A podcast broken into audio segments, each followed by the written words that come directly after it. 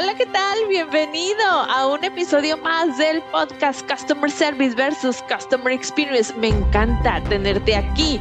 Mi nombre es Yami Almaguer Gil y soy autora de los libros Customer Service versus Customer Experience, la guía del CEO y consejos de oro para generar experiencias en tus clientes.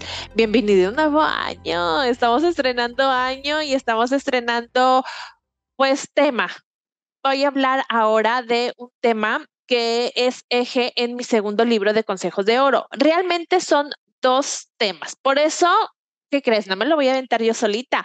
Tengo a una súper invitada. Está el día de hoy Angie Ruiz. Ella es... Eh, bueno, ahorita te la presento. Déjame primero te digo por qué la invité a Angie a hablar de estos dos temas. Son dos temas que son eh, unidos, va uno con el otro y ahorita vamos a profundizar en ello que es la gestión del cambio. Ese es el tema principal y va súper unido a la cultura organizacional. Me encanta hablar de este tema porque precisamente en este segundo libro de Consejos de Oro para generar experiencias en tus clientes, hablo de la importancia de la cultura dentro de las organizaciones. Si tenemos una cultura sana, si tenemos una cultura ad hoc y acorde a la dirección o al propietario de la empresa, te puedo decir que estamos del otro lado, porque la cultura es lo que mueve al, al, capital humano, es lo que mueve a los colaboradores y es lo que nos hace, es nuestra guía para saber por dónde irnos para cumplir la misión de la empresa. Y ahorita vamos a hablar de esto detenidamente. Ahora, ¿por qué quiero hablar de la gestión del cambio? Porque precisamente estamos iniciando año, eh, las empresas están iniciando con nuevos lanzamientos, con implementaciones de nuevos proyectos y regularmente las empresas eh, se enfrentan con resistencia al cambio. Claro, somos humanos. Hemos hablado anteriormente en este mismo podcast de la temporalidad de los sucesos, de que el cambio es inevitable, de que todo cambia y por eso quiero el día de hoy hacer una, un, episodio especial para este tema. Junto con los lanzamientos de las empresas eh, que de inicio de año vienen todas estas modificaciones, cambios, implementaciones de nuevos proyectos en donde en enero, febrero más o menos las empresas empiezan a esparcir las nuevas iniciativas a manera de kickoff con los empleados. Pero como te decía ahorita, siempre va a existir la resistencia al cambio me desvié. Te decía que porque somos humanos y los humanos nos gusta pues lo conocido. Nos gusta lo que ya sabemos, lo que, lo que estamos acostumbrados y por eso nos causa resistencia el hacer cambios. Aún, fíjate bien, aún y que ese cambio sea para bien no nos gusta. Entonces, esto es un, es un día a día, es un pan de cada día de las empresas y por eso traje a una experta en el tema. Ahora sí te la presento. Su nombre es Angie Ruiz. Fíjate que Angie está graduada con honores de la Universidad de Monterrey en la licenciatura de comunicación organizacional. Ella tiene un máster en dirección de empresas por el IPADE y es experta precisamente en gestión del cambio y en cultura organizacional. Ha laborado por más de 18 años en empresas internacionales. Angie le apasiona hacer cosas para que las situaciones sucedan. Es una aliada de iniciativas que construyen valor y crean legado trabajando con el cambio, acompañándolos, por supuesto, en el proceso de transformación de cultura. Eh, Angie es asesora de la Organización Internacional del Trabajo por la ONU y es experta en guiar el cambio de clientes internos, fíjate, eso me encanta, llevándolo a las transformaciones que las organizaciones buscan, ya sea en su cultura, en su negocio o en la implementación de alguna iniciativa nueva. Su foco por supuesto, está en las personas, apoyándolas, movilizándolas, haciéndolas más ágiles que cuando empezaron para que puedan alcanzar el estado de adopción del cambio deseado, alineándolas, por supuesto, con el objetivo marcado por la empresa. Su compromiso es social y esto me consta. Ahorita te, cuento algo de Angie que, me encanta. Eh, y este compromiso le ha valido un puesto de más de 10 consejos de organizaciones sociales y empresariales con foco de inclusión, educación educación, ciudadanía, prevención de violencia, desarrollo económico, movilidad social y equidad. Es oradora invitada frecuentemente en universidades y organizaciones de empoderamiento a mujeres y ha sido mentora activa de muchísimos jóvenes, em, que será de más de 25 jóvenes profesionales y pasantes de México y Estados Unidos. Ella actualmente está laborando para la empresa Signus.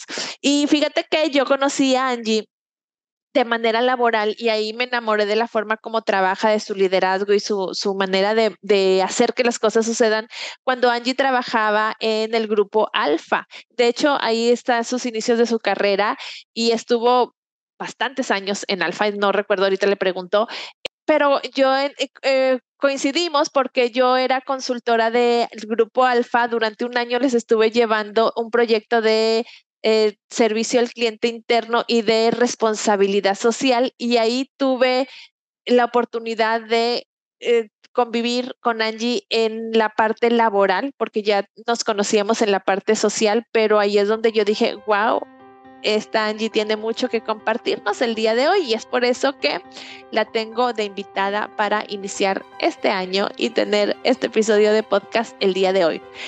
No esperemos más, comenzamos.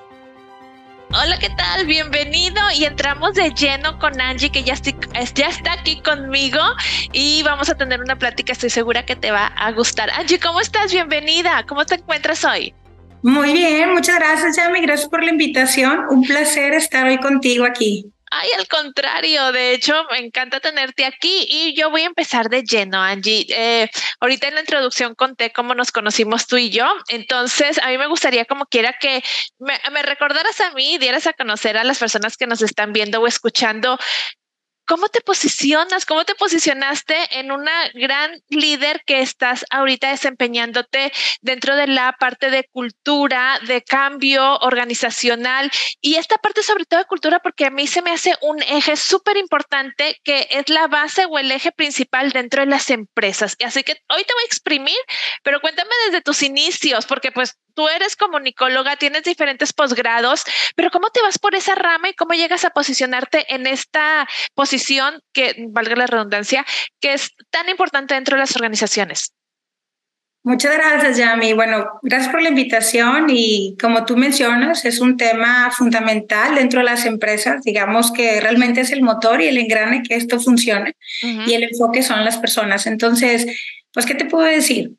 Comienzo, estudié en su momento comunicación, eh, comunicación con especial organizacional, con un tema de negocios y mercadotecnia. Después estudié un poco más, algunas maestrías y algunas especialidades. Pero la, digamos que la vida se encargó de llevarme a, a las cosas que más me apasionan, si es realmente el servicio me gusta estar con la gente. Soy una persona que me gusta, soy una persona muy empática, me gusta también eh, como pelar por mucha equidad y sobre todo eh, también la creatividad por el tema de comunicación que se me ha dado. Y digamos que el universo se encargó de poner las condiciones necesarias para poderme alinear donde podría generar yo mayor valor. Y tuve la posibilidad y la oportunidad, la oportunidad de entrar este, y, en empresas de origen mexicano con presencia internacional. Y bueno, pues una de estas fue, eh, inicié mi carrera con, con Alfa, con Grupo Alfa y con sus unidades de negocio. Entonces yo, desde muy joven, eh, muy, muy joven, recibí una beca por esta empresa, por, Alfa, y una forma de compensarlo mientras estudiaba era trabajar. Y entonces yo desde muy joven comencé a laborar en las diferentes direcciones, en los equipos de trabajo de capital humano de, de, estas distintas empresas, ¿no? Desde Ethereum, desde que en este caso era ILSA, este, estuvimos por allá, bueno, algunas empresas de telecomunicación y bueno, petroquímicas, que tiene también por ahí Alfa. Y, este, y al final, digamos que nos me, me da la oportunidad de estar ocho años liderando grandes esfuerzos muy importantes de cultura y de evolución pues en Alfa, ¿no? En el corporativo. He tenido la gran posibilidad de tener grandes eh, mentores, unos grandes jefes. Creo que es el pilar fundamental para poder aprender. Sí, entonces también eso me ha ayudado a tratar de converger mis pasiones con lo que también podemos hacer con respecto a lo que, a lo que espera la organización. Y bueno, y actualmente formo parte también de ahora, este, estoy liderando los grandes esfuerzos de cambio eh, en grupo en Signus y bueno, pues feliz, feliz de llevar a cabo este liderazgo de la oficina de Change Management dentro y también, bueno, pues ver, ver la perspectiva del cambio desde esta parte del lado humano, ¿no? Y cómo podemos asegurar que el retorno de inversión de esos grandes proyectos que no solamente estén enfocadas de la perspectiva del lado técnico, sino también la perspectiva del lado humano, ¿no? Para asegurar, como te decía, una, el sostenimiento del proyecto, obviamente la evolución que deseamos en la organización y sobre todo también el cuidado de ese retorno de inversión. Totalmente. De hecho, bueno, me voy a ir por partes porque vamos a llegar precisamente a esa, y aquí lo estoy anotando. Si ves que volteo para acá es porque estoy anotando el retorno de inversión de, de, los proyectos, pero me voy a regresar tantito porque voy a hacer hincapié en algo que cuando yo te conocí trabajando juntas por un proyecto de precisamente de Alfa, a mí me sorprendió muchísimo para bien y yo quiero hacer un doble clic aquí porque no estoy segura si todas las personas sepan que existen este tipo de programas en el que tú estuviste y que se me hacen valiosísimos dentro de las empresas y que no creo que la gente los conozca. No sé si todo el mundo los conozca. Yo no lo conocía y cuando tú me lo contaste, yo dije, Wow, o sea, ¿cómo puede un estudiante conseguir una beca del 100% por medio de una empresa eh, y después su forma de pago sea trabajar para esa empresa en donde te llegaste a desarrollar en, todos los niveles, o sea, llegaste a un nivel súper alto dentro de la empresa y como una compensación, y voy, estoy poniendo comillas para quien nos esté escuchando eh, nada más en audio, estoy poniendo comillas compensación porque finalmente nuevamente el beneficio es para ambas, para ambas partes, ¿no? Entonces, cuéntame ese programa en el que tú estuviste cuando estabas estudiando en la UDEM y cómo la, la empresa, de, eh, cómo se logra hacer eso para la gente que no sepa y que quiera, sí, y no sé si todavía existan. Fíjate que este, desconozco que si todavía está, pero sé que está, después tuve el tiempo de yo de liderar ese programa, estaba así que este, pues me enorgullecía y sobre todo me honraba tener eh, en la posibilidad de otorgar estas becas, sobre todo este proceso me metía demasiado para conocer porque fue una experiencia obviamente que viví y asegurar que fueran los mejores talentos que tuviera eh, la empresa y la mejor experiencia que tuviera el estudiante en ese momento. Pues cómo se logró, bueno, pues hay una gran vinculación que tiene también la UDEM, seguramente otras universidades de gran renombre también de aquí de nuestro estado lo deben de tener, eh, de, de poder identificar talento muy joven para poder llevarlos, digamos, a un sprint rápido de desarrollo.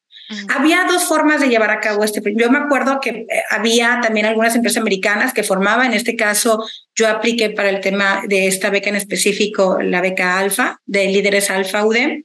Y bueno, y así fue como, como se otorgó. Estoy casi segura que debe de continuar. Esperemos que sea así. Yo creo que sí. Y, y bueno, entonces, ¿qué es lo que pasaba? Pues pasas una serie de requisitos que te piden, aparte, eh, obviamente, aparte de ya de contar con una beca, eh, cualquier beca, cualquier beca no tenía que ser una beca económica, sino también puede ser una beca de liderazgo o, a lo mejor académica. Y bueno, y después de eso tenías que también desarrollarte algo más que estés haciendo por el bien de la universidad o por tu comunidad. Entonces había una serie de requisitos. Apliqué en ese momento, para mí era muy importante poder aplicar para poder ayudar económicamente también a mis padres. Y entonces había también este impulso de, pues, de tener las ganas de llevarlo a cabo. Entonces, eh, así básicamente fue como ingresé y el compromiso era el siguiente. Teníamos como dos pads en los cuales podrías dirigir como tu, tu, tu desarrollo una vez que entras. Tienes que mantener un promedio, eh, tenías que trabajar pues, pues como horario completo realmente, entonces ahí estaba como también los grandes retos de poder llevar a cabo. Y una de las cosas principales es que, eh, y es a través del destino, las oportunidades que se te van dando en ese momento, porque para mí en el ejemplo, para mí fue la experiencia es, me iban moviendo para de, empresas dentro del grupo, pero siempre en la misma área, o sea, dentro de la misma dirección de capital humano. Entonces, de repente, el área de comunicación interna, el área laboral, también las relaciones laborales, estuve y estuve en relación de planeación y desarrollo y estuve en diferentes áreas de las diferentes empresas. Entonces, digamos que eso me permitió tener mucho mayor conocimiento este, y eh, como ese tema o los temas más característicos de capital humano. Y el otro pad de aprendizaje es, te vuelves experta en conocer más sobre el modelo de negocio, pasando por distintas direcciones dentro de la misma empresa. Entonces a mí el universo, digamos que se encargó en ir llevándome a que fuéramos rotando de las diferentes, estuve también en EMAC, entonces también estuve en EMAC, y, y, bueno, estuvimos, y casi siempre era un año y meses eh, cada vez que se rotaba. ¿Y, ¿Y, estabas estudiando al mismo tiempo? Sí, sí, sí. Yo me, me, becaron desde, tercer, desde el tercer semestre de carrera. Ok, sí, porque conocemos yo creo que diferentes tipos de becas que y los líderes del mañana y este tipo de becas que las universidades, las grandes universidades tienen, pero normalmente a veces lo, más conocido es que la persona o el estudiante termina la carrera y después aplica a la, a la beca eh, un poco antes y después te, te, dan becas del 100%. A mí lo que me llama la atención de la tuya es que la, el convenio Alfa UDEM es desde segundo semestre te empiezan a hacer la convocatoria y creo que empiezas en el tercer semestre y desde tercer semestre estás estudiando y estás trabajando a, como tú dices, año y medio en cada unidad de negocio. Entonces imagínate qué enriquecedor la experiencia que empiezas a tener desde tercer semestre.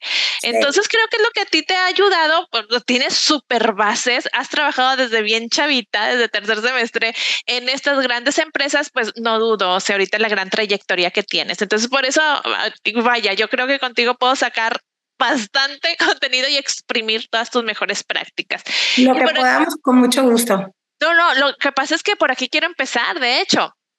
Este, Angie, a ver, ahorita dijiste algo súper importante y también es una de las razones por las cuales yo quise que estuvieras el día de hoy conmigo, porque en esta segunda temporada del podcast es un podcast que yo estoy compartiendo de la del parte humana de la organización, la parte humana de la de, de, las bueno, sí, de la organización. Me voy a ir por este lado.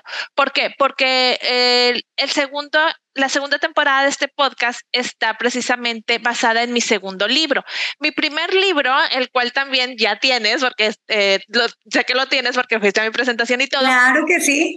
es de mucho más eh, método, estrategia y técnica. Pero este segundo libro es el lado humano. Me fui al lado del colaborador, me voy al lado de la cultura, me voy al lado de por qué no salen las cosas, por qué ponemos la estrategia, hacemos el proyecto, tenemos todo liderado. Es más, tenemos todo calculado y cuando llegamos a la parte humana, no sale. ¿Por qué? Porque el colaborador de repente pudo haber dicho, pues no tengo ganas o no me salió, lo que tú quieras. Entonces, por eso te tengo aquí el día de hoy. Cuéntame cómo funciona esto, sobre todo, a ver, vamos a hablar de, la cultura y esto está directamente relacionado con, con, el change management, que es la gestión del cambio. Entonces, cuéntame cómo funciona estos dos y cómo se relacionan la cultura con el gestión del cambio y hablando de gestión de cambio cuando empezamos a implementar nuevas estrategias, nuevos proyectos dentro de la organización.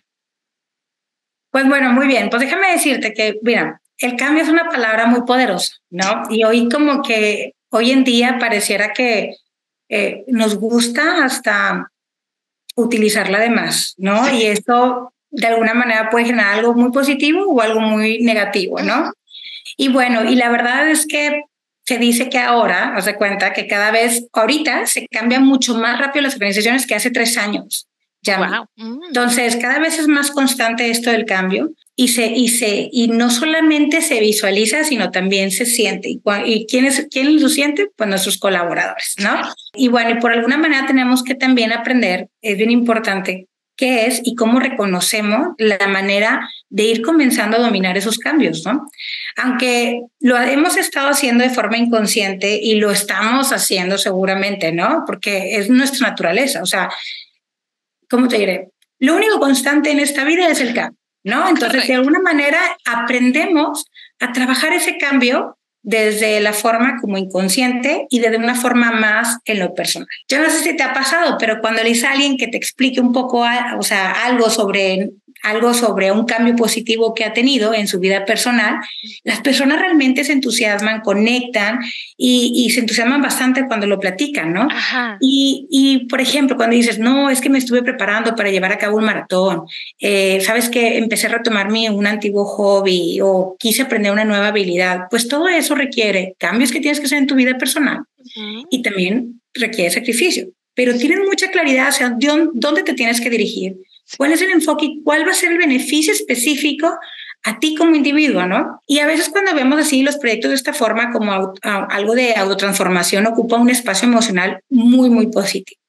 ¿No? Entonces, entonces, por eso muchas veces buscamos libros de cómo autoayuda o buscamos mantras o buscamos, ya sabes, ¿no? Estos libros de que esté despertando el gigante interior, porque sabemos que la única forma de mantenernos y sostenernos ante esta diversidad hasta este ajetreo de nuestra vida es estar como muy actuales, no solamente en aprendizaje y conocimiento, sino también muchas cuestiones también emocionales, ¿no? Y cómo podemos tener el equilibrio de esta, tanto lo, lo emocional o lo intelectual. Entonces, eh, eso lo vemos desde la perspectiva del cambio desde la parte como más personal.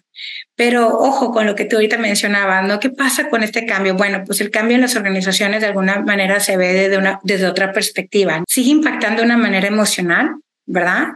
De alguna manera como que esta parte emocional, lo que tú dices en la organización, tú ahorita me dices, del lado humano, pues sí, toda organización tiene su lado emocional, como lo famoso que dicen soft skills, que que, que los consideramos de los padres de aprendizaje, del desarrollo del talento.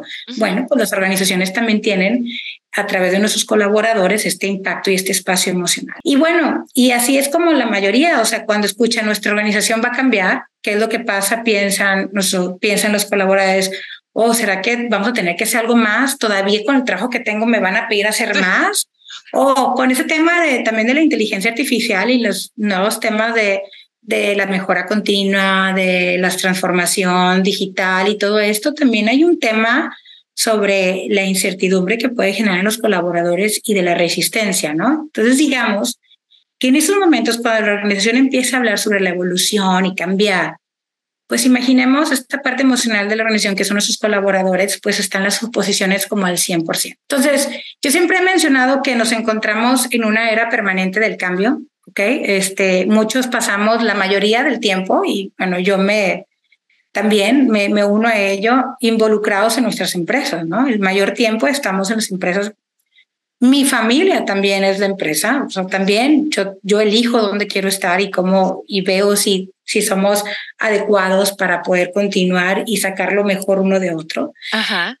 Y bueno, pues entonces eso ayuda también en los cambios, cuando te sientes muy apropiado de acuerdo a la cultura en la que estás trabajando, en la forma y en los valores y en esta forma en las que se hacen estas normas y estas eh, limitaciones también o limitantes o estructuras en las que se encuentra la organización, pues son, digamos, los cascarones que conforman la cultura organizacional.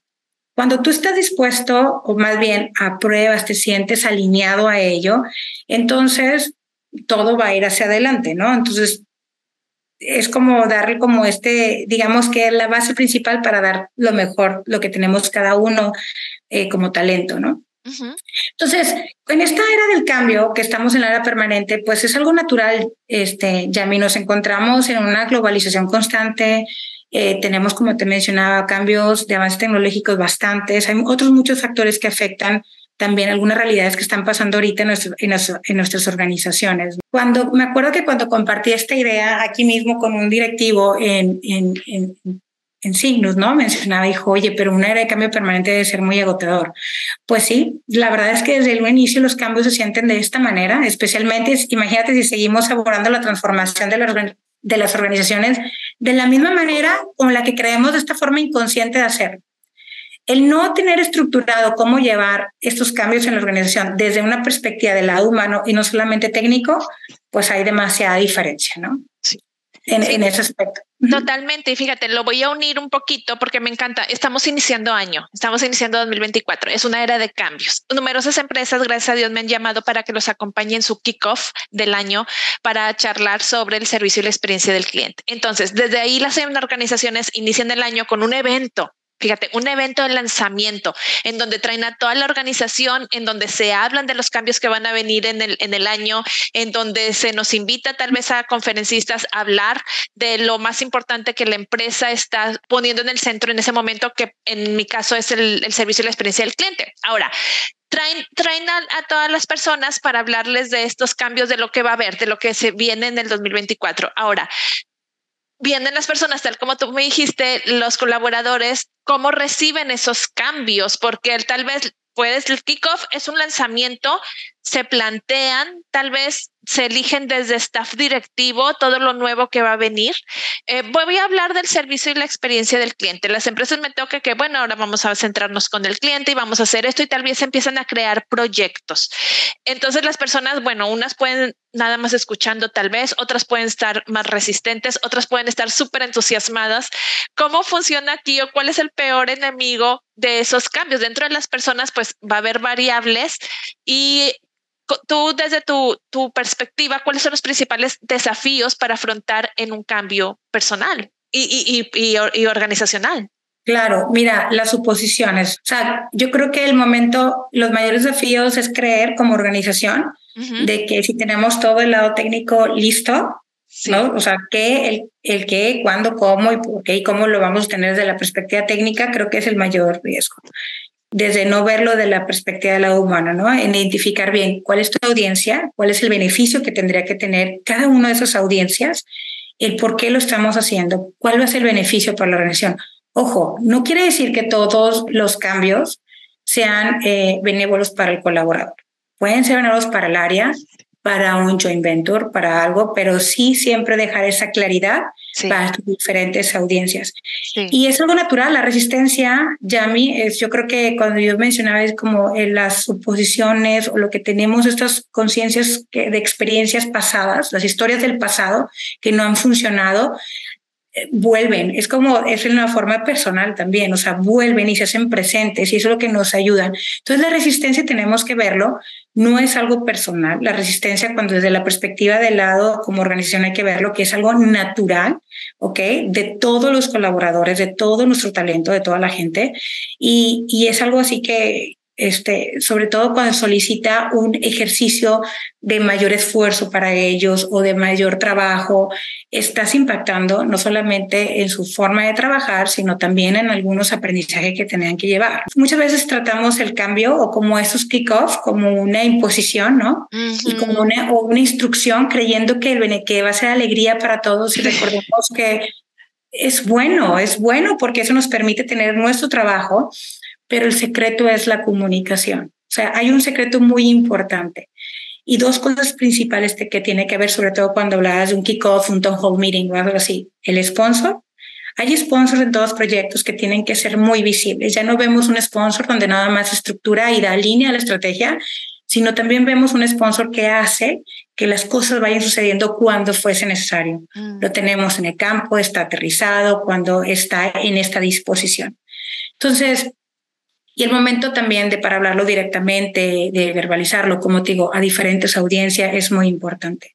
A nosotros lo que nos ha funcionado en nuestra metodología de gestión del cambio es que antes de comenzar cualquier proyecto, ya mí, o cualquier ejercicio que deseamos hacer, ya sea después del kickoff o antes, hacemos un levantamiento de pulso a las audiencias a las cuales estamos dirigidos, ¿no? Mm. Para saber cuáles son esas historias del pasado o también, sobre todo, cuáles son esas dolencias, pero también cuáles son esas fortalezas. Y entonces construyes y la estrategia la empieza a entrelazar, digamos, y trenzar bajo las fortalezas. Identifica tus personas claves, quiénes van a ser tus embajadores, quiénes van a ser tus embajadores formales, informales, y entonces empieza a orquestar una serie de digamos, de acompañamiento a este proyecto. Entonces, ¿cómo debemos de, asegurarnos de pasar de un, de un cambio natural, de tú dices un reto como la resistencia, que es algo natural, a un cambio de empoderamiento y algo que sea un cambio más estimulante? Eso es muy importante, o sea, en vez de verlo como algo muy agotador, pues necesitamos enfocarnos también, digo que en el primer percepto, cada vez que quieres hacer. Entonces, cuando vayas con tus clientes, tenlo también segura, pues tú lo dices, pero lo dices a través de la experiencia del cliente. O sea, lo que estamos abordando es lo mismo, de alguna manera. Y el primer precepto del cambio para mí es poner a las personas en primer lugar. Una vez que tienes las negociaciones, una vez que tienes el enfoque, qué es lo que quieres hacer, hacia dónde va, así como el apartado de los finanzas y los números, tiene que haber un apartado muy importante en qué lugar quedan las personas a las cuales vas a impactar primero directamente después audiencias más extendidas. Cuando dices eh, tener ese campo de personas eh, dentro de todo tu, tu plan de, de, gestión del cambio, tienes tu apartado de personas, tomarlas en cuenta. Ahorita dijiste algo que, a ver, tal vez después del kickoff o antes del kickoff hacemos un levantamiento para saber qué, qué piensan, sus fortalezas, cómo han vivido el cambio anteriormente, todo esto. ¿Hasta qué punto o, qué significa tomar en cuenta las personas. Yo estoy imaginando que una de esas es este levantamiento. ¿Hay alguna otra herramienta o dentro de la metodología que utilizan para tomar en cuenta las personas? Es platicar con ellas, es, sentarte con ellas, es conocer. Y, y aquí es, tengo que convencerlas o, cómo, cómo le hacemos para que poco a poco vayamos pasando esa resistencia. Me imagino que hay incertidumbre dentro de y es darles toda la información posible para que es como con los clientes. Entre más incertidumbre tenga con el cliente, más se enoja. Bajo la incertidumbre del cliente, ah, ya te estoy entendiendo, me dice el cliente y baja su enojo. Una de las principales razones por las que un cliente se enoja es porque no sé nada. Nadie me contesta, nadie me dice nada, nadie me explica y cuando ya le explicas con, con, con, vaya, con conocimiento de datos, ah, vas bajando el enojo del cliente. Así funciona, así funcionaría con este eh, eh, campo de personas dentro de, de la metodología. Sí, haz de cuenta lo que haces es un, digamos que tienes que mapearlas primero. Esas audiencias que son, nosotros lo mencionamos, yo lo tengo como, se tiene como una pirámide y donde son personas que son estratégicas, tácticas y operativas. ¿Ok? Imagínate que es una pirámide y dentro de las operativas, pues puedes mencionar, por ejemplo, el equipo de TI, ¿no? Todo lo que tiene que ser el equipo de TI, el PMO, eh, los implementadores, el, este, el líder del proyecto, porque estamos operando, gestión del cambio, porque también estamos operando. Y luego tenemos la parte este, táctica, ¿no? Pues quiénes son? Pues son los gerentes claves que van a estar a lo mejor entrelazados en las otras unidades de negocio o bien otras direcciones. Y luego tenemos los que son estratégicos, que están específicamente casi siempre el sponsor. Estamos hablando de vicepresidencias o direcciones, ¿no? En las cuales puedes estar impactando.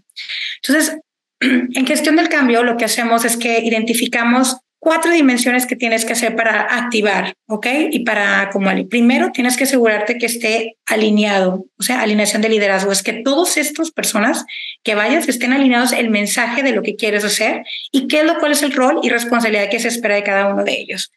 Y la verdad es que hoy al rato te platico el cómo, pero luego después pasamos, esa es una, una dimensión, la dimensión de liderazgo. Después pasamos a otra, a otra dimensión que es la, digo, la dimensión de eh, comunicación. Empiezas ya a verbalizar y entonces ver qué es lo que tienen los esfuerzos de comunicar, este, hacia dónde nos, te quieres dirigir, qué es lo que tienes que hacer. Pero primero, antes de decirte, irte con todos a hablar de qué es lo que vas a hacer, tienes que asegurarte que todos los demás estén a bordo o los que van a estar sosteniendo tu proyecto tengan muy claro cuál es su rol y su responsabilidad, porque una vez que comunica, ellos van a ser los embajadores de todo eso. Y eso es la mejor forma de bajar esa incertidumbre que tú mencionabas ahorita en ese aspecto. Y después tenemos, este, después la capacitación.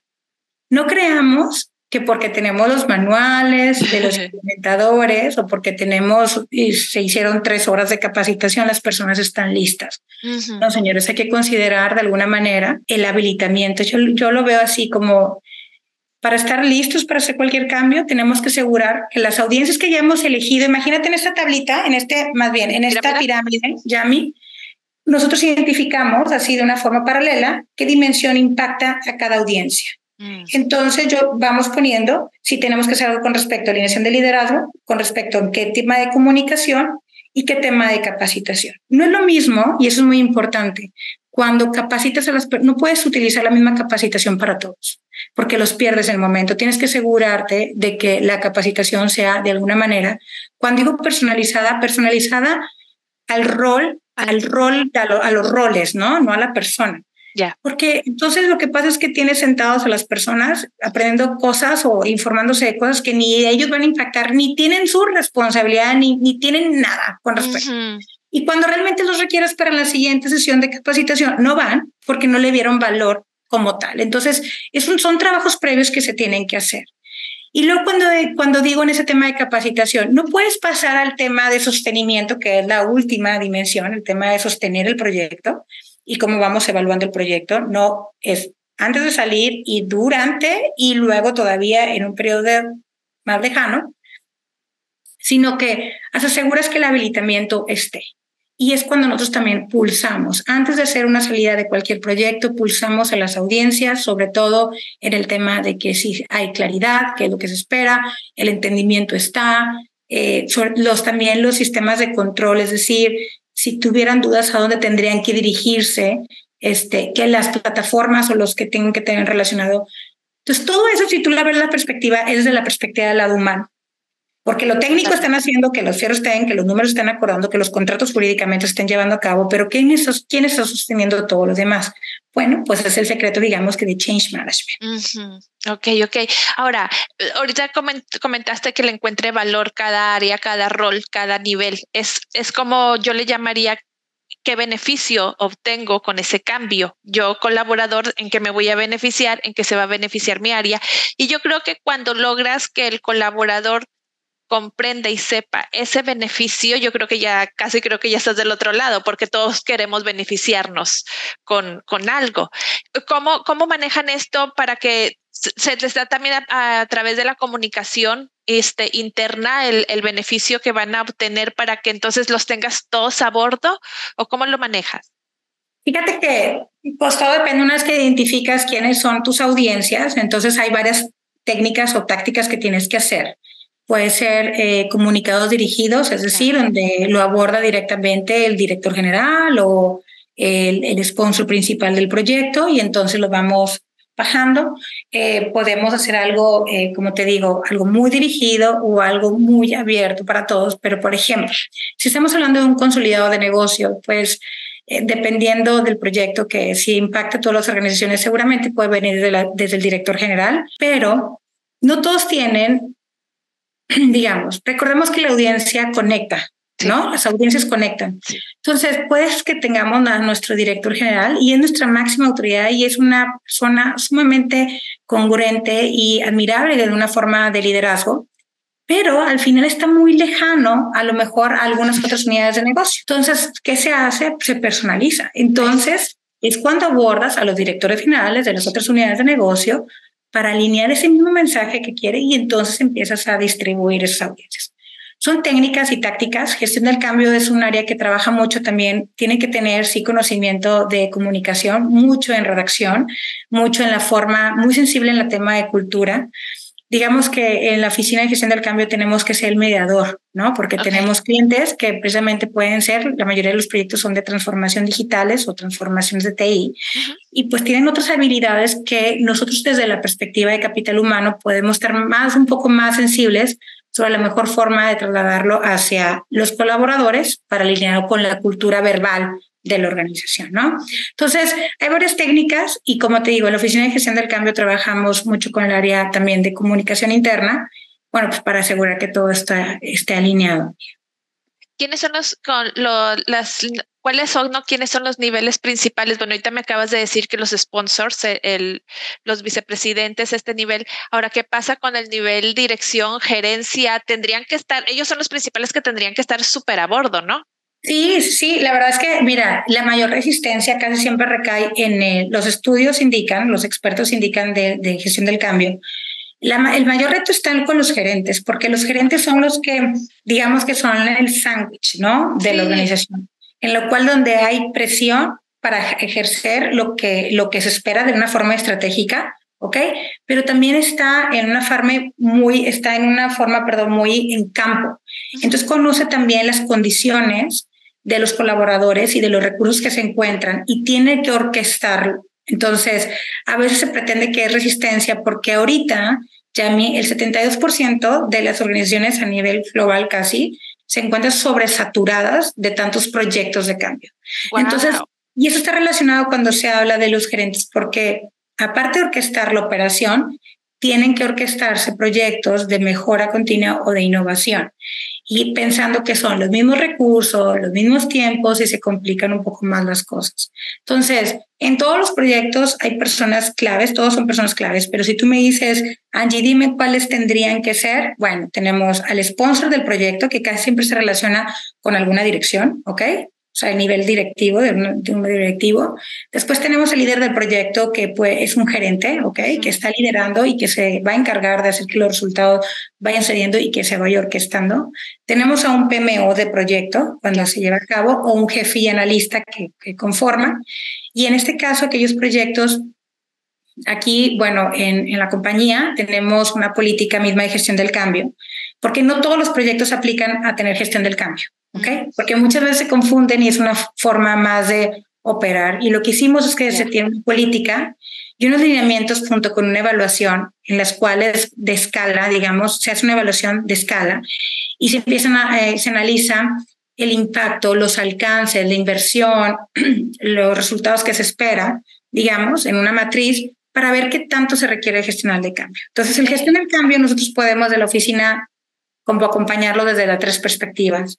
Como un aliado estratégico, es decir, estoy de punta a punta con tu proyecto, así sea un proyecto de dos años, tres años, estamos de punta a punta, o bien como un asesoramiento eh, consultivo, que es decir, entramos en una etapa de tu proyecto que donde se requiere la mayor implementación, donde se requiere nada más, y el otro solamente es como una asesoría muy puntual, donde nomás, donde tratamos de, de darle todas las herramientas necesarias al líder del proyecto para que él pueda liderar el cambio directamente de la perspectiva de la alumna. Ok, ok. Oye, Angie, ¿y qué audiencia presenta mayor resistencia al momento de implementar un cambio?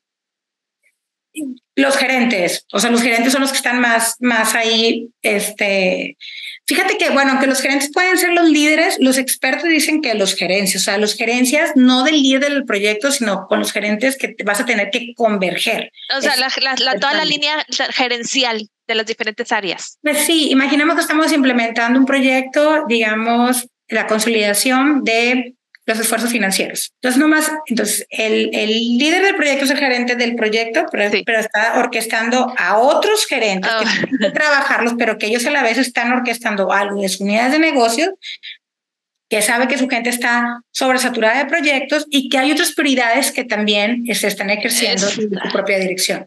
Entonces, naturalmente, es, son, no es que tengan una resistencia, ojo, pero son donde más complicamos los cambios. Se, les, se los come la operación, ¿no? Y, ya no les da para, para orquestar o para, para mm, contribuir con los, con los líderes de proyecto, ¿no? Pues eh, sí, o sea, por eso es muy importante, siempre creemos que el, cuando hacemos kickoff o el town hall meeting, por eso hay que verlo desde antes, cuando es la estrategia del negocio, porque tienes, yo creo que una forma ética de, de las empresas es realmente velar por la distribución de los tiempos de los, de los colaboradores, ¿no? Entonces, como les digo, puede ser bien para el negocio y está perfecto porque al final queremos que sea un legado por donde nosotros trabajamos y cuidar nuestra forma de trabajar y nuestra permanencia en la compañía, pero también hay que velar desde la, desde la parte eh, de organizacional pues cómo impacta estas estrategias en los tiempos y en la distribución que tenemos en los negocios, ¿no?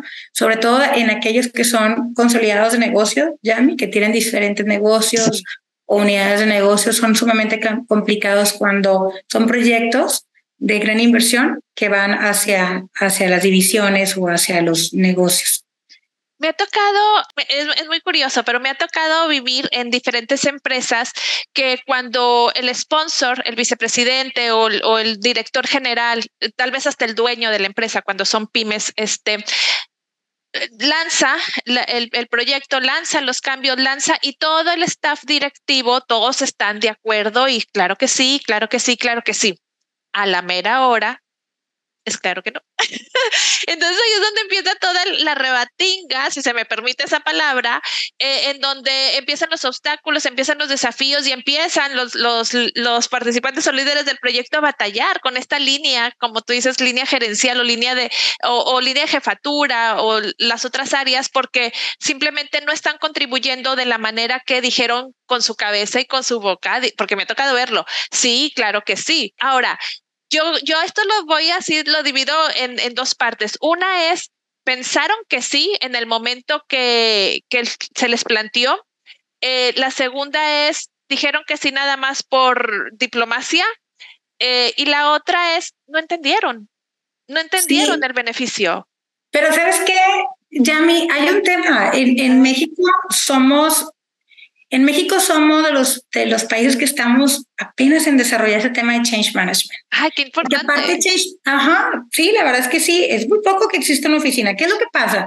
Siempre lo ponen como un apellido de un área. Change management lo tienen que siempre cultura y change management y lo tienen comunicación y change management, pero también tiene otras iniciativas de mejora continua y change management. No se puede. O sea, realmente no se puede. Si realmente quieres cuidar el retorno de inversión de tus proyectos, central, o sea, centrar, ¿ok?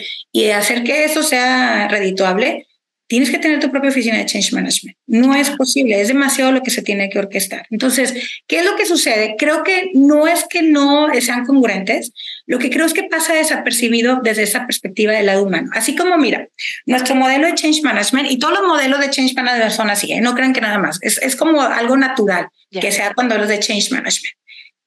Lo que hace Change Management es adaptarse a, los, a las etapas en las cuales están tus proyectos. Muy bien. Entonces, si estás en la planeación, o estás en la implementación, o estás en el sostenimiento, o estás en el desarrollo, hay una serie de etapas y ejercicios que tienes que hacer. Ahí es herramientas, hay formularios, hay tácticas que tienes que hacer en cada una de las etapas del proyecto. Y eso casi no se visualiza. Te lo estoy diciendo porque eh, se trabaja con muchas también eh, un secreto dices, oye, bueno, ¿cada cuándo se utiliza change management? Bueno, cuando son proyectos que impactan mucho, hay mucha lana también, cuando hay cambio de forma y sobre todo cuando se hace esta pregunta y la respuesta es la siguiente. ¿Qué tanto del éxito del proyecto depende del uso de las personas? Mm, qué importante. Entonces, si, si tu proyecto, imagínate, tú estás invirtiendo un X millones de dólares para transformar tu nuevo ERP, ¿verdad? Y eso es todo. Y técnicamente estás haciendo lo mejor que es posible pero después no va a ser sostenible si no estás desarrollando un plan de trabajo paralelo de gestión del cambio. Acuérdense, Change Management es esto. Está, imagínate que el PMO es toda la parte técnica, veámoslo así, y lo Change Management es la perspectiva del lado, más bien, lo que tenemos que trabajar de la perspectiva del lado humano. Ok. Es, alineamos, alineamos los mensajes, que estén claros los beneficios, cuál es tu rol y responsabilidad, mantener también a toda la audiencia informada qué es lo que está pasando con el proyecto, ¿no? Entonces, porque muchas veces, ok, ese es el kickoff, pero cuando es el kickoff ya tienes que ver, ya tienes que tener desde la perspectiva de Change Management todo un plan de ejecución con tus diferentes audiencias de cómo vas a tener que comunicar y qué es lo que vas a tener que estar comunicando. Ok, ok. Hay una cosa muy importante. Tenemos que saber que estamos también aprendiendo. Antes, como administramos el negocio, los tiempos iba el 90% en, administrar las empresas, ¿ok? En administrar el propio negocio. Sí. Y el 10% en cambiar el negocio y hacer las mejoras. Pero ahorita, con esta etapa tan evolucionada en la que nos encontramos, en esta era permanente del cambio, de mí, ahora actualmente nos encontramos 25% de los recursos están enfocados en administrar el negocio este, o sea, cuando digo recursos es tiempo, inversiones, personas, los roles y responsabilidades, ¿verdad? Las descripciones de puesto. Y lo otro está en cambiar el negocio, el 75%. Ah, o sea, un cambio totalmente distinto a lo que veníamos en la vieja escuela, ¿no? Y vieja te estoy diciendo hace poquitos años, ¿eh? Sí, sí, sí, sí, Entonces tenemos que pensar que nos encontramos en esta era. Entonces estamos aprendiendo todos. No creo que sea nada más, eh, hay un tema de desconocimiento mucho. Y también el change management de repente es algo como, se, es difícil de explicar y es como algo como efímero y como poco aterrizable cuando lo verbalizas. ¿Sí me explico? Sí. Eh, pero realmente creo que nomás las grandes, grandes empresas eh, se atreven a tener y apostarle a su oficina de change management, de gestionar el cambio, ¿no? ¿Y cómo viene a jugar o qué rol juega con, e, con esta gestión del cambio la cultura de la empresa? ¿Cómo, llega? ¿Es un detractor? ¿Es un, es un, es un promotor? ¿Cómo, se relaciona para es en pro o en contra del cambio, la cultura de la empresa? Claro, bueno, pues mira, te voy a decir una cosa. Dicen que los retos, o sea, todos los cambios obviamente son importantes, ¿no? Pero cuando preguntas, por ejemplo, hay un ejercicio que siempre hago. A ver. Cuando empezamos a hacer este, una de las cosas principales cuando estás en una organización también es homologar el cambio, el, la palabra cambio en la organización. Entonces, una de las cosas que hacemos es también llevar este tema de una forma más institucional a diferentes audiencias en general, aunque no estemos en proyectos, de qué es el cambio para la compañía, ¿no? Y entonces para esto, entonces hacemos un ejercicio previo y ponemos dónde está el mayor reto del cambio cuando se inicia un proyecto. Y la mayoría de nuestras audiencias que han participado lo hacemos a través de Menti, ¿no? Y mencionar que a través de la cultura. La cultura es la forma en la que trabajamos. Y los expertos mencionan de Change Management, los estudios, hace un estudio, un benchmark que se, que se hizo hace poco dentro de más de 2.500 empresas a nivel internacional, este, donde, eh, donde mencionan que las razones principales a la resistencia al cambio también, todos radican que es en la cultura de la organización. Y es esta falta también de de conciencia y conocimiento de cómo manejar el cambio, de cómo llevarlo a cabo. Entonces, la misma cultura es que puede ser como impedir. Entonces, es como cuando es, digo, seamos muy congruentes en los pasos que queremos estar dando, Jenny. O sea, no podemos como pedirle a la gente que esté haciendo unos tipos de actividades y cambios que se requieran cuando no está la infraestructura necesaria. Y cuando digo la infraestructura necesaria, no están los procesos, no están los sistemas, no están las herramientas, este, no está verbalizado ni en tus valores que quieres este cambio, no está verbalizado en tus normas, en tus lineamientos y en tus políticas. Entonces, es, es muy difícil hacerlo, ¿no? Entonces, un proyecto no va a cambiar no va a cambiar ni va a evolucionar a tu organización. La cultura sí, por lo tanto, tienes que trabajar a través de las personas. Entonces, algo, es algo que tenemos que hacerlo. ¿Cómo converge? Bueno, pues no puedes pasar, digamos, a, si estamos en una casa, no puedes pasar hacia la sala, hacia la estancia, sin que pases por la puerta correcta, que es la, puerta de la cultura. De la cultura. Wow, eso, es súper interesante. Sí, entonces, ¿qué? Sígueme contando. No, no, que, y sobre todo eso, o sea, que hay, que hay muchas herramientas, o sea, que no solamente está enfocado en las, eh, en, en, las herramientas y en los procesos, sino también pues en la forma en la que están distribuido tu misión, tu valor, que muchas veces que sea algo práctico también. De repente llenamos a nuestros colaboradores con, con una misión muy larga, con una visión también demasiado o ambiciosa, que no quiere decir que no lo tengan, pero a lo mejor poco aterrizable. Entonces, eh, seamos como muy conscientes. También otro tema muy importante es el tema de aprender a tener los KPIs, o sea, también que, sepamos que cuál es el KPI que tendrán que evaluarme por cada uno de los proyectos en los cuales voy a estar involucrados, ¿no? O en este rol y esta responsabilidad, cuál va a ser el KPI con el cual se me va a evaluar. Entonces, entre mayor claridad se tenga, pues obviamente mucho mayor beneficio para el proyecto y con lo tanto va a impactar también a la persona, al colaborador y por lo tanto a la cultura. Entonces, no creamos que la cultura hace al colaborador, sino el colaborador hace la cultura.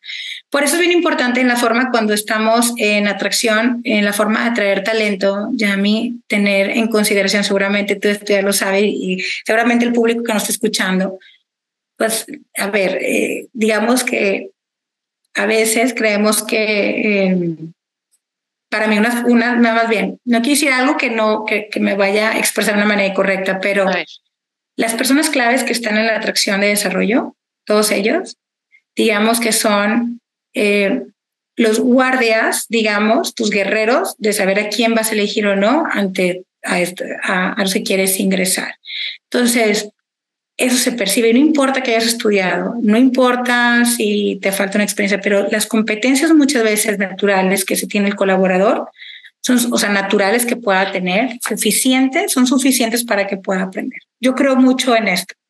En gestión del cambio es muy común, por ejemplo, bueno, al menos este, en las oficinas que el equipo, por ejemplo, estamos conformados, cuando dices, oye, pues, ¿qué se estudia para de change management, no? ¿O qué, qué hay al respecto? Pues, mira, son formas de pensamientos. Hay personas que trabajan que son ingenieros en sistemas, otros que tenemos en ingeniero mecánico administrador, otros que tenemos que son biomédicos, o sea, son, son biomédicos, otro que se está haciendo comunicación y diseño, son distintos porque las dimensiones de atraer, de poder llegar de la perspectiva de change management hacia el colaborador, son de las diferentes formas, ¿no? En que tienes que hacer.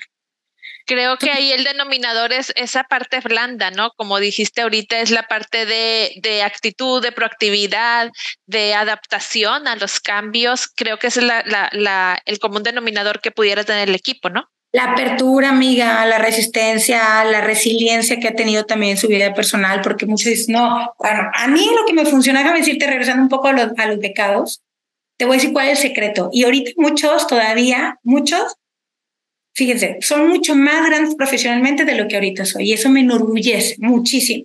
¿Y cuál es un secreto muy importante? Era la resiliencia que tuvieron que hacer de su pasado y con esa, ese, es un, ese ejercicio o esa vivencia que tuvieron, tú te puedes dar cuenta el impulso que va a tener la persona para poder sostenerse en la organización ante cualquier resistencia que pueda haber, en cualquier dificultades que pueda utilizar. Tú sabes bien que los retos ahorita actualmente de capital humano, muchos son el tema del talento, ¿no? La atracción y la retención del talento. Hay un gran tema. Pero y debe, hay un gran tema porque todavía también no hemos adaptado nuestros sistemas, ni nuestras herramientas, ni nuestras formas, ni nuestros lineamientos, ni nuestras normas, de tener procesos mucho más ágiles donde estamos modificando, ¿no? Que no sé si me explico, ¿no? Entonces, y no solamente es una cuestión de tener las mejores eh, prestaciones o propuestas, es también el, este ambiente en el que se puede desarrollar y converger la persona con su propósito, ¿no? Con el propósito que desea. Pero bueno, mucho que platicar, también el tema organizacional, porque yo también creo que eh, desde la perspectiva en general de capital humano, Yami, yo en verdad honro mucho al sector empresarial, tal cual, porque cada vez eh, se enfrenta a muchísimas realidades que está pasando, impacta más en, en la sociedad, lo que sucede también en los temas educativos. Y al final de cuentas, cuando recaen aquí en casa, en una compañía, tenemos que estar listos también para desarrollar todo su potencial. Entonces, tenemos que, lo más difícil de construir son los valores. Pues te digo que lo, otro de, de, que estudió sí es importante.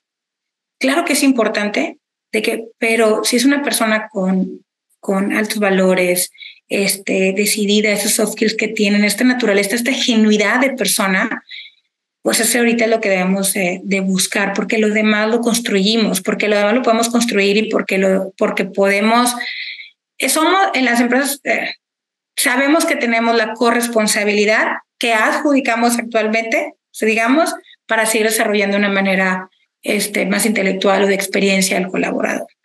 Pero el otro tema es mucho más difícil, ¿no?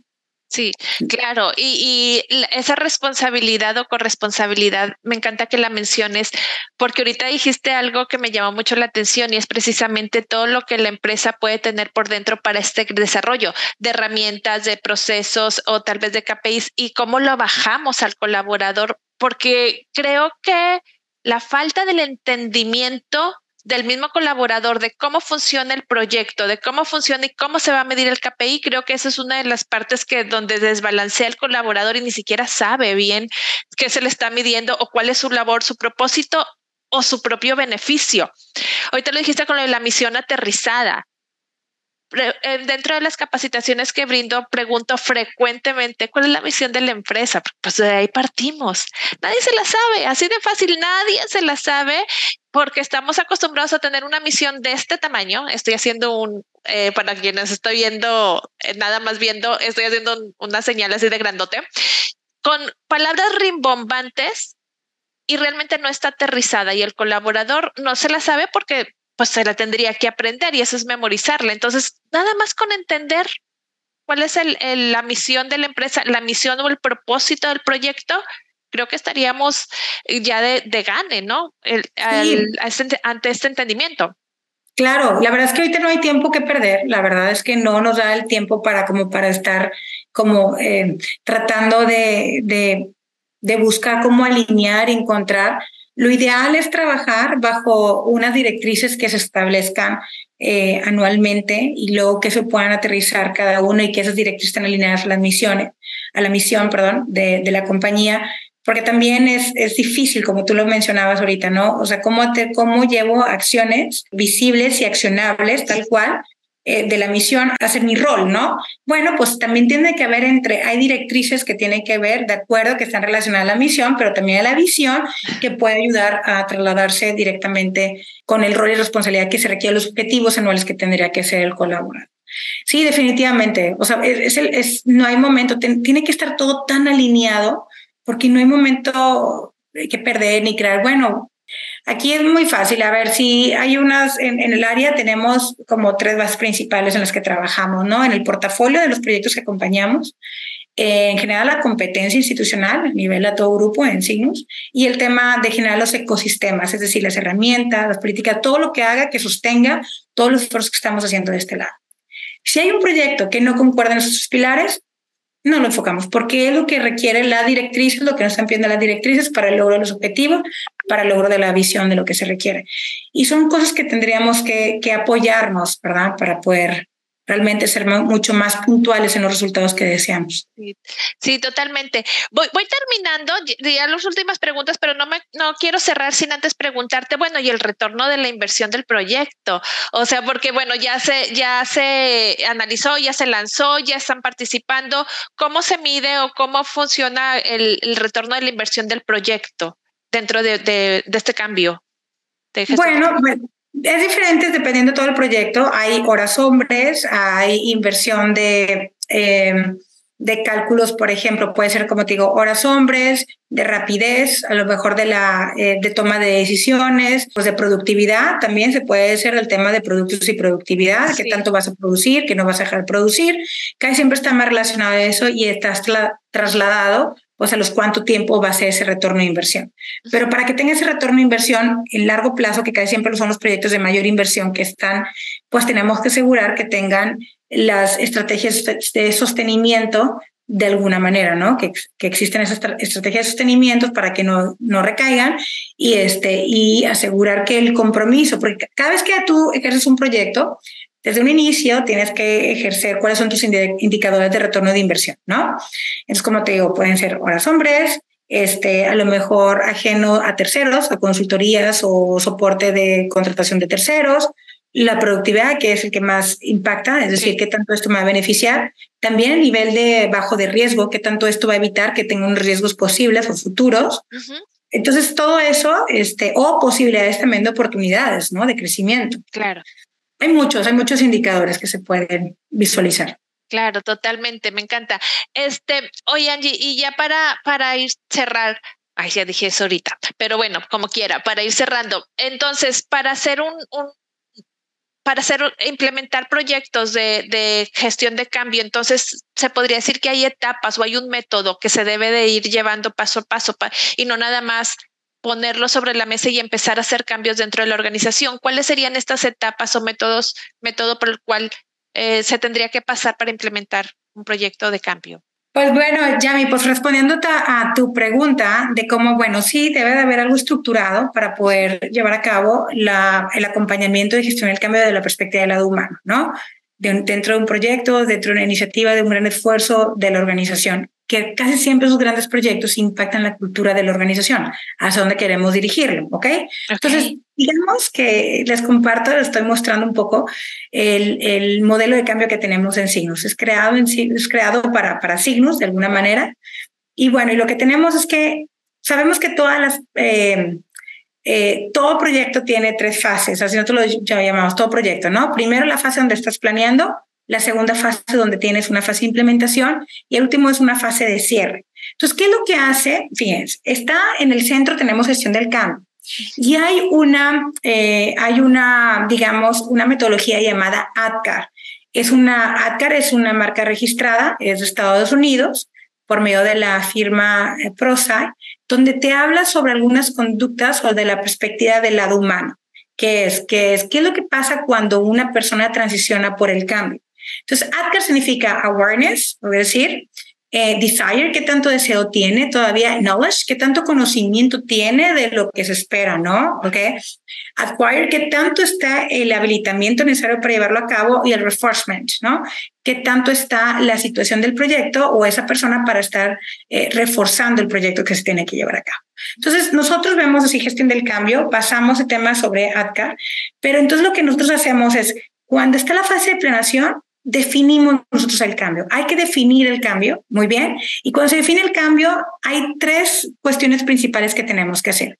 Alineamos el liderazgo, ¿ok? Hacemos que todos esos roles y responsabilidades más bien que tengan el mismo mensaje, las audiencias que dijimos ahí en esta pirámide, tengan muy claro cuál es el líder, o sea, cuál es el mensaje que se espera o cuál es el objetivo, más bien, el mensaje y el objetivo principal del proyecto. Muy bien, de todos, muy bien hay que definir cuáles son los beneficios. Los beneficios para la empresa, para la unidad de negocio, para la dirección, para el área, para si es que aplica, ¿no? Y obviamente identificar las audiencias. Es el paso número uno. Cuando estás planeando un proyecto, ya tienes que saber, porque estás planeando tu proyecto, ¿verdad?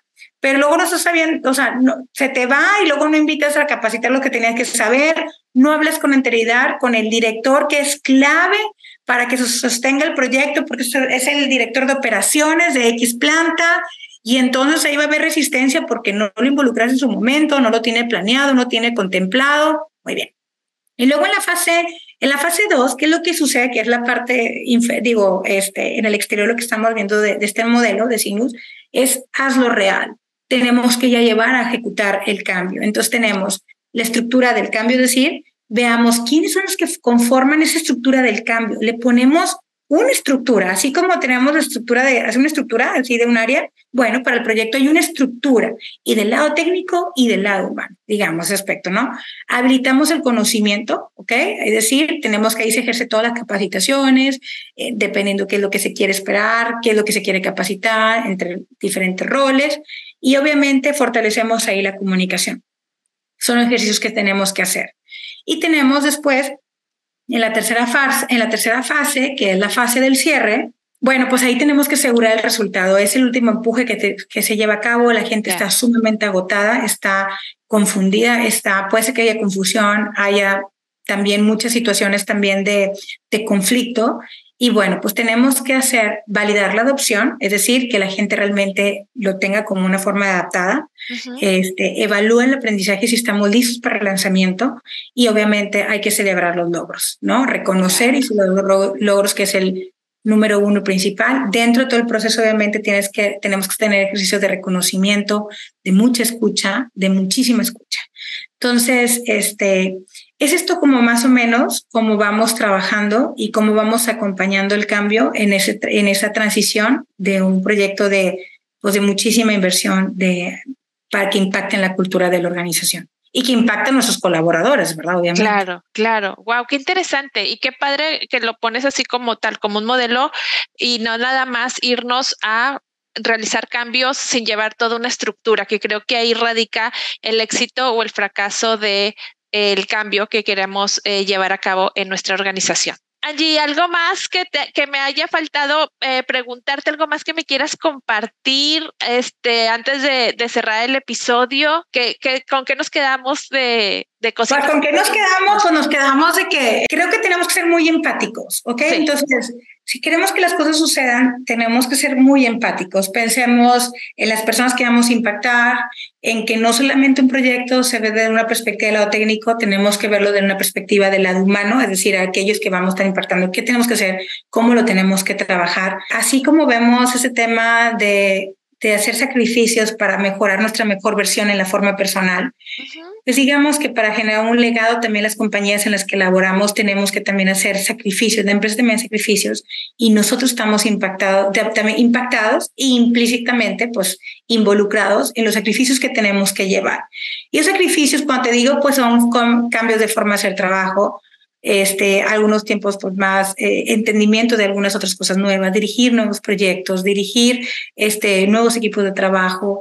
Entonces, la apertura creo que es eh, la apertura y la, la forma más rápida de adaptarte son de las condiciones de mayor prevalencia, digamos, en esta, en esta vida de este cambio permanente. Entonces yo los invito a que tengamos esta apertura, no le demos, reconozcamos y los invitemos a que dominemos el cambio, que aprendan un poco más de ellos. Hay muchos podcasts también que se hacen con respecto a eso, lean, no hay muchos libros, pero sí hay documentos, utilicen también, este, no sé, la inteligencia artificial para conocer un poco más de ello. Hay grandes este, firmas eh, consultoras que también hacen eh, documentos muy interesantes Conozcan más de ello antes de comenzar, así que yo les deseo lo mejor para inicio de este año. Llame a toda tu audiencia. Pensemos que recuerden hacerse esa pregunta, esta pregunta siempre. ¿Qué tanto del éxito del proyecto depende del uso de las personas, de los colaboradores? Si es un X, un porcentaje muy alto, entonces por favor ya vamos tarde en considerar utilizar, utilizar change management. Y recuerdan que, bueno, pues el cambio es impacta directamente, obviamente lo generan nuestros colaboradores y eso es lo que impacta la cultura de nuestra organización. Ay, pues no se diga más, creo que me encanta este cierre que nos has dado. No voy a añadir nada más porque me quiero quedar en mi mente y en mi corazón con esto último que nos has compartido y te agradezco muchísimo el haber estado conmigo el día de hoy, Angie. Súper valioso el episodio. Muchísimas gracias por estar aquí. No, hombre, encantada. Gracias, Yami. Ya sabes, un placer siempre estar aquí, amiga, y gracias por darnos el espacio para compartir y hablar más sobre ese propósito también. Es una forma de trascender a través del servicio a los demás, ¿no? En saber que todos vamos por un buen camino. Así que a toda tu audiencia, eh, feliz inicio de año, les deseo mucho éxito y bueno, estoy a sus atenciones. Eh, y pues ya que el universo los, los llene de mucha, mucha eh, claridad para el logro de todos sus objetivos, tanto personales como profesionales. Gracias. Voy a dejar aquí en las en los comentarios el LinkedIn de Angie, este que es por donde creo yo que es la mejor forma de contactarla si tienes alguna pregunta o quieras saber más de ella. Voy a dejar aquí directamente los datos de su LinkedIn o LinkedIn y pues ya sabes, si tienes clientes, todo esto es para ti. Te veo pronto. Bye bye. Hasta luego. Bye.